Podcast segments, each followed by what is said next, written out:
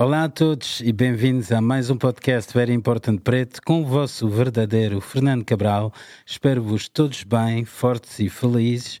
E hoje resolvi fazer um podcast um bocadinho diferente, sem música, onde decidi-vos falar do livro, o fantástico livro e best-seller do americano Stephen Covey, Os Sete Hábitos das Pessoas Altamente Eficazes. Os Sete Hábitos foi editado pela primeira vez em 1989 e este livro é dedicado ao desenvolvimento pessoal e nele Stephen Covey apresenta uma série de hábitos de hábitos, não sei se pronuncia bem, que irá ajudar qualquer pessoa a atingir os seus objetivos, tornando-se mais eficaz em todos os aspectos da sua vida. Eu ultimamente eu tenho estado sempre a ouvir uh, audiobooks e aliás graças aos audiobooks, eu não sei se eu posso dizer ler ou, ou ouvir, mas graças aos audiobooks tenho estado a, a ouvir mais ou menos 4 a 5 livros por mês e esse livro dos sete hábitos marcou-me muito e por isso decidi, fazer um podcast dedicado a ele. No livro, Covey usa a história da galinha dos ovos de ouro, onde o dono da galinha, após tirar não sei quantos ovos da mesma, resolve matar a galinha, abrir a galinha, pensando que iria encontrar dentro dela um tesouro fantástico. Mas ao fazer isso, ele mata a galinha e fica sem ovos nenhuns. Ou seja, em vez de tratar bem da galinha, de tomar conta dela, garantindo que ela sempre produz os tais ovos dourados, ele deixou a ganância tomar conta dele e destruiu a fonte de uma riqueza enorme. Basicamente, isto é que acontece com nós todos. Somos todos uma galinha capaz de produzir ovos de ouros, mas se não tomarmos contas de nós próprios e das nossas ações, iremos acabar por morrer e deixar de produzir os tais ovos de ouro. Ou seja, para obter um, resultado, um certo resultado, temos de tratar bem da coisa que produz esses resultados. Estão a perceber? O livro já vendeu mais de 25 milhões de cópias, no, de cópias no mundo inteiro desde a sua primeira publicação e a sua versão áudio foi a primeira a vender mais de um milhão de cópias nos Estados Unidos. Os hábitos são divididos em três fases: a dependência, independência e interdependência. Vamos então olhar para os sete hábitos de pessoas altamente eficazes. Hábito 1: ser proativo. Aqui vai uma pergunta que tem mexido com muitos cientistas, filósofos e pessoas do mundo inteiro desde sempre. O que faz de ti, ti? Alguns pensam que é os genes, a herança dos pais, ou a forma como foste educado, ou as circunstâncias à tua volta. Mas isso tudo é longe da verdade, porque tudo isso são apenas fatores exteriores. As pessoas eficazes olham para o mundo de outra forma, percebendo que não temos controle sobre as coisas exteriores, mas temos controle sobre nós próprios e sobre a forma como reagimos a coisas exteriores. E isto é a base para este primeiro hábito. A grande diferença entre os homens e os animais é que nós temos a capacidade de autoconsciência. Os animais reagem ao impulso, ou seja, quando algo acontece, eles reagem de forma autoprogramada sem poder de escolha. Ao contrário, os humanos têm a capacidade de parar, refletir e escolher a melhor forma como querem reagir. Quando és proativo, tens a capacidade de escolher como reages ao mundo, ao mundo exterior e isto é a base para definir o teu destino e a forma como queres seguir na vida. Imagina estás a ter um piquenique com os amigos, vou ter aqui o, o estás a ter um piquenique com os amigos e de repente começa a chover. Tu é que escolhes como é que vais reagir a isso.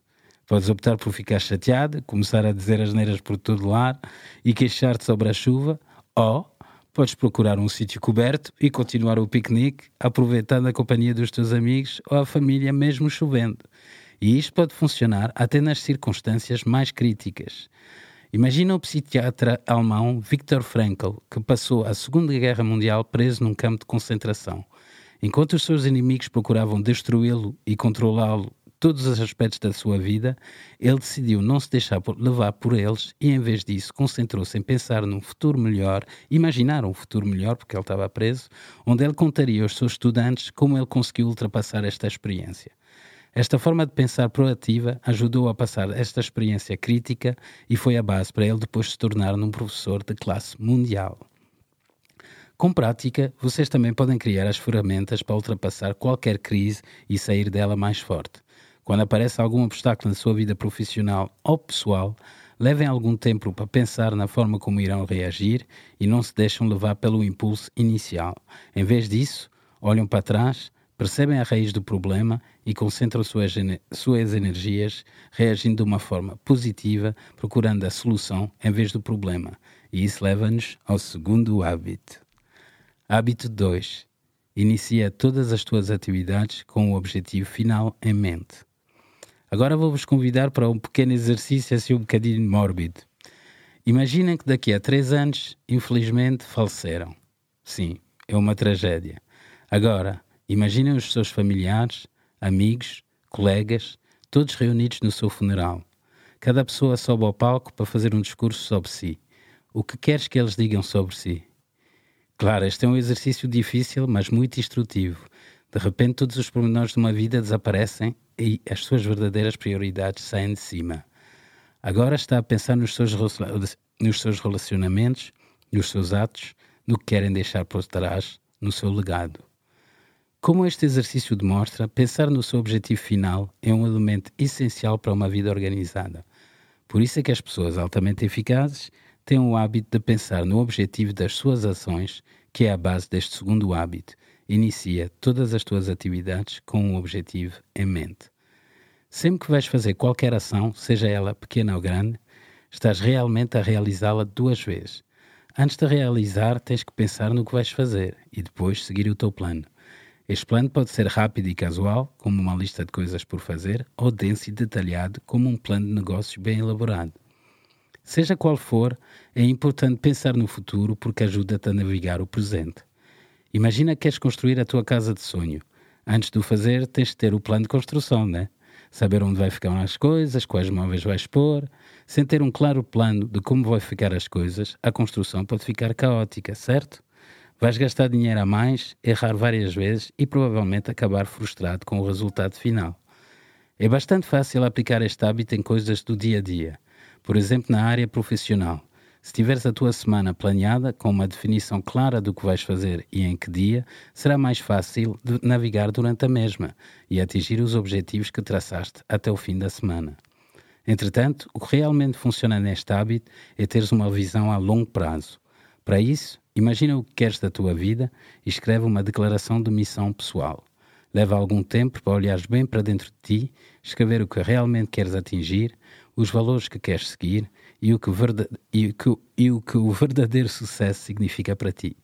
Usa este documento para seguir os teus progressos e ser um guia para a forma como tu tomas as tuas decisões. Quando tens claramente definido qual é a tua direção e os teus objetivos, mais fácil será seguir o caminho certo. Hábito 3. O mais importante em primeiro lugar. Agora vamos mais uma vez olhar para um exemplo. São nove da manhã, estás no escritório, o telefone toca, a impressora está encravada, tens o relatório por escrever e um projeto a apresentar. Espera, de repente, teu patrão bate à porta porque quer falar contigo. Qual é a primeira coisa que vais fazer? Mesmo sabendo quais são os teus objetivos, é difícil escolher quais passos a dar e quando. Para ajudar nisso, vamos para o terceiro hábito: as coisas mais importantes em primeiro lugar. Para ser mais claro, escolhe as tuas ações consoante sua prioridade e urgência. Bem, agora vai ser assim um bocadinho complicado fazer aqui os quadradinhos, mas façam esse exercício que é bastante bom. Vamos ver como fazer isso. Existem várias ideias para gestão de tempo.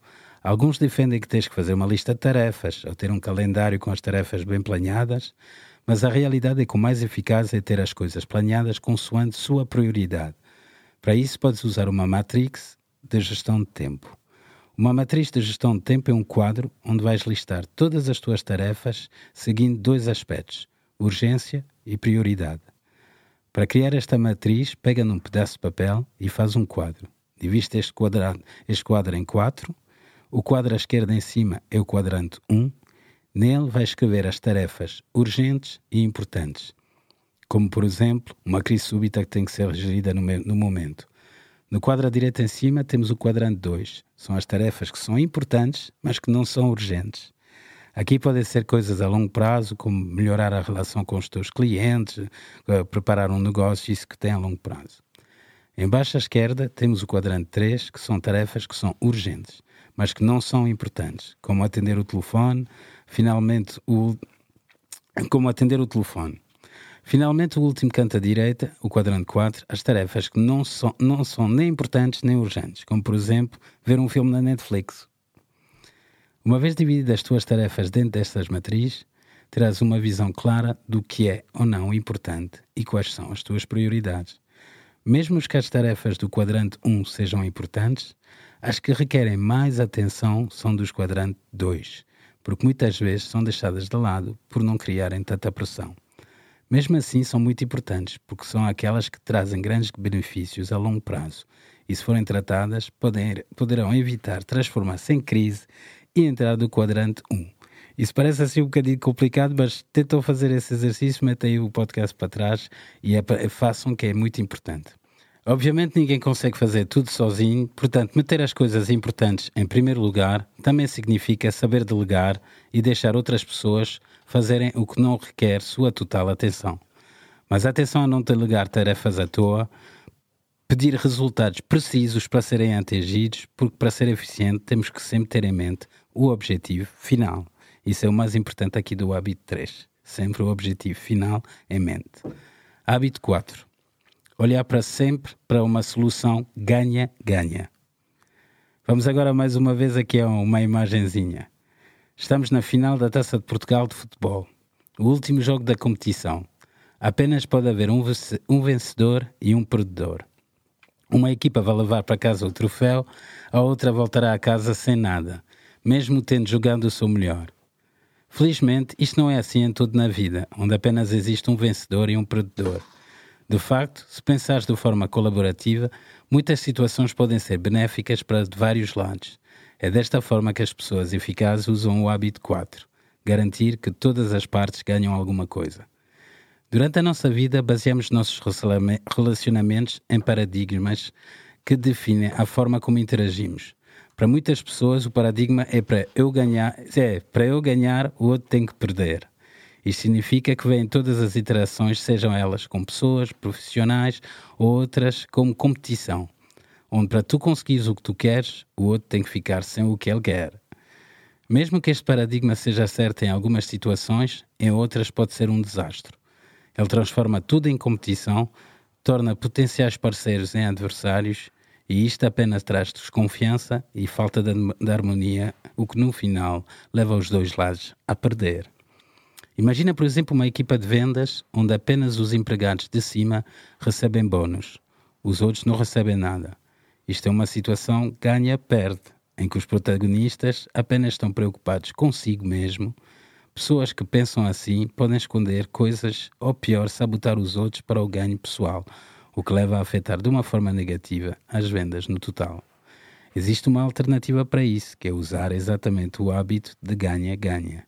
Esta forma de olhar para as coisas opta por colaboração em vez de competição. Procura objetivos que sejam satisfatórios para todos os lados. Para a equipa de vendas, pode significar dar um bónus para todos se os objetivos de venda forem atingidos. Desta forma, o sucesso de um vencedor significa sucesso para todos os vendedores. Este processo de ganhar, este processo de ganhar-ganhar promove a colaboração e o espírito de equipa o que irá resultar em mais vendas, empregados mais felizes no final, ou seja, toda a gente fica a ganhar. Qual é a melhor forma de olhar para o ganhar-ganhar? Opta por uma mentalidade de abundância. Esta mentalidade não olha para o sucesso, a alegria, a realização pessoal ou até o profit como coisas raras. Em vez disso, sabe que há sempre tudo para todos. Se pensares que há sempre mais a obter, será mais fácil pensar em colaborações para o conseguir. Com uma mentalidade ganha-ganha, as tuas maiores vitórias irão acontecer quando perceberes que jogam todos na mesma equipa. Hábito 5. Constrói melhores relações percebendo realmente os outros. Vamos mais uma vez ao exemplo. Está aqui uns exemplos muito engraçados. A tua vista começa a ficar trúbula, estás sempre a beliscar do olho e já não consegues distinguir os, distinguir os teus amigos a 3 metros de distância está na altura de ir ao oftalmologista. E já sabes como funciona. Vais chegar lá, vais-te sentar, vais olhar para uma série de letras com vários tamanhos, até ver tudo certo, e ele vai prescrever as lentes certas para ti, certo? Agora imagina que o doutor faça algo completamente diferente. Olha para ti e dá-te os seus óculos dizendo: usa os meus, funciona para mim, portanto devem funcionar para ti. O que farias? vais continuar a ver mal e provavelmente procurar outro médico, certo? Isto parece absurdo, mas quando falamos em comunicação, muitas pessoas agem como este médico. Oferecem soluções sem nem sequer perceber claramente qual é o problema. As pessoas eficazes usam um método diferente, o quinto hábito. Ouvem com, ouvem com atenção antes de responder. Uma boa comunicação está na base um bom relacionamento. Infelizmente, a maioria das pessoas apenas aprimora a sua maneira de falar, ou seja, procuram ser compreendidos. Mas isto é apenas metade da coisa, pois para ter verdadeiras conexões pessoais, tens que também compreender o outro. E para compreenderes o outro, tens que aprender a ouvir o outro. Eu falo deste hábito, eu tenho muito, muito esse problema de, de, trabalhar muito disso, que é aquela coisa que quando uma pessoa está a falar para si, você já não está a ouvir essa pessoa, já está a pensar na sua resposta à coisa da pessoa, se ouvir claramente essa pessoa. Porque compreender significa mais do que apenas ouvir. Significa ter atenção e perceber os sentimentos e pensamentos da outra pessoa. A melhor forma de, de realizar isso é praticar a atenção empática isto significa ouvir uma pessoa com sua total atenção e tentar entrar em contato com o que ela quer transmitir intelectualmente e emocionalmente. Ou seja, é ouvir as palavras dessas pessoas, mas também o que está por trás delas. Uma forma de fazer isso é proibir de se dar proibir-se de dar conselhos antes de perceber claramente o que a outra pessoa quer comunicar. Portanto, em vez de responder com a tua versão da história ou o teu exemplo, Tenta perceber as sensações que a outra pessoa quer transmitir. A isso chama-se reflexão. Reflexão. E pode ser tão simples como dizer: Isto parece muito frustrante. Ou tu sentes que isso é muito importante. Isso mantém a conversa focada na pessoa que quer ser compreendida. Mas isto é apenas um truque ou atalho, pois para isso realmente funcionar, tens de ter um real interesse no que a outra pessoa quer te dizer. Leva tempo, prática e de educação para ser feito e dedicação para ser feito corretamente. Posso-vos dizer que ainda tenho muita dificuldade com este hábito, mas é importante para melhor, melhorar suas comunicações com os outros e seus relacionamentos. Se usarem esta ferramenta, as pessoas à sua volta irão começar a apreciar-vos mais, a serem gratos pela sua atenção. Aliás, o mais provável é eles começarem a fazer o mesmo consigo, mostrando respeito mútuo. Com o tempo, os seus relacionamentos irão ser mais abertos, sinceros e significativos. Hábito 6 cria uma sinergia poderosa, promovendo a troca de ideias. Agora vamos aqui mais uma vez para um exercício. Vamos passear por uma floresta tropical. O que faz este local tão mágico? São os pássaros nas árvores? As formigas no chão? Talvez seja as luzes do sol a passar através dos troncos? Não, não podemos dar crédito a apenas um pormenor. Todas as coisas estão interligadas. A vida é uma rede de conexão de diferentes elementos que permite que tais ecossistemas existem e fluem. Na natureza, assim como nos seres humanos, o tudo é mais importante do que as partes que o compõem. Este fenómeno chama-se sinergia e as pessoas eficazes procuram sempre desbloquear o seu potencial e criar situações onde possa fluir com o hábito 6, criar sinergias poderosas, promovendo a troca de ideias. Sinergia pode ser difícil de explicar, mas basicamente é a força criativa que nasce quando várias pessoas trabalham juntas ou em harmonia. Vocês provavelmente já passaram por isso. Tem um, nos trabalhos de escola, por exemplo, tem um grupo de amigos que estão a trabalhar num coisa, cada um é diferente do outro, mas cada um tem as suas forças e as suas fraquezas, mas de repente, quando estão todos juntos, começa-se a criar aí um fluxo de ideias e coisas que ajuda a elaborar o projeto. Ou seja, as fraquezas de, de um tornam, são mais eliminadas e as forças saem para fora. E isso ajuda a minimizar as fraquezas. E no final, todos juntos conseguem um melhor resultado. Isso pode acontecer em inúmeras situações. Imaginem, por exemplo, uma aula em que os alunos são convidados a partilharem e trocarem ideias em coletivo, com uma total liberdade. O que acontece? Alguns alunos irão fazer perguntas complicadas, outros irão responder, alguns irão trazer experiências pessoais à discussão. No final, até poderão se ter afastado completamente, completamente do plano de aulas, mas todos irão aprender alguma coisa. A melhor forma de promover sinergias é garantir um bom ambiente de trabalho onde todos possam se sentir confortáveis e respeitados. Para isso, convém pensar nos hábitos de ganhar, ganhar e de resposta empática. Quando esses hábitos são postos em prática, as pessoas sentirão-se mais à vontade para partilhar ideias, construir so sobre a contribuição de cada um e valorizar todos os inputs trazidos por cada um deles. Isto funcionou com o americano David Lilienthal. Ele foi responsável por gerir a Comissão de Energia Atômica depois da Segunda Guerra Mundial e juntou para isso um grupo de pessoas altamente capacitadas.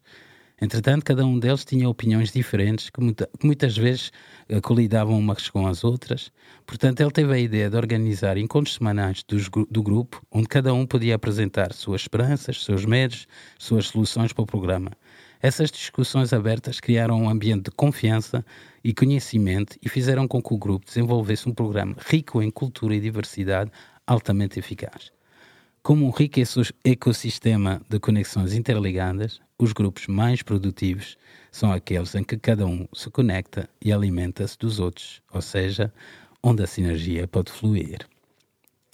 Último hábito, o hábito 7, e para mim o mais importante de todos, porque sem ele todos os outros não funcionam, tire tempo para tomar conta de si.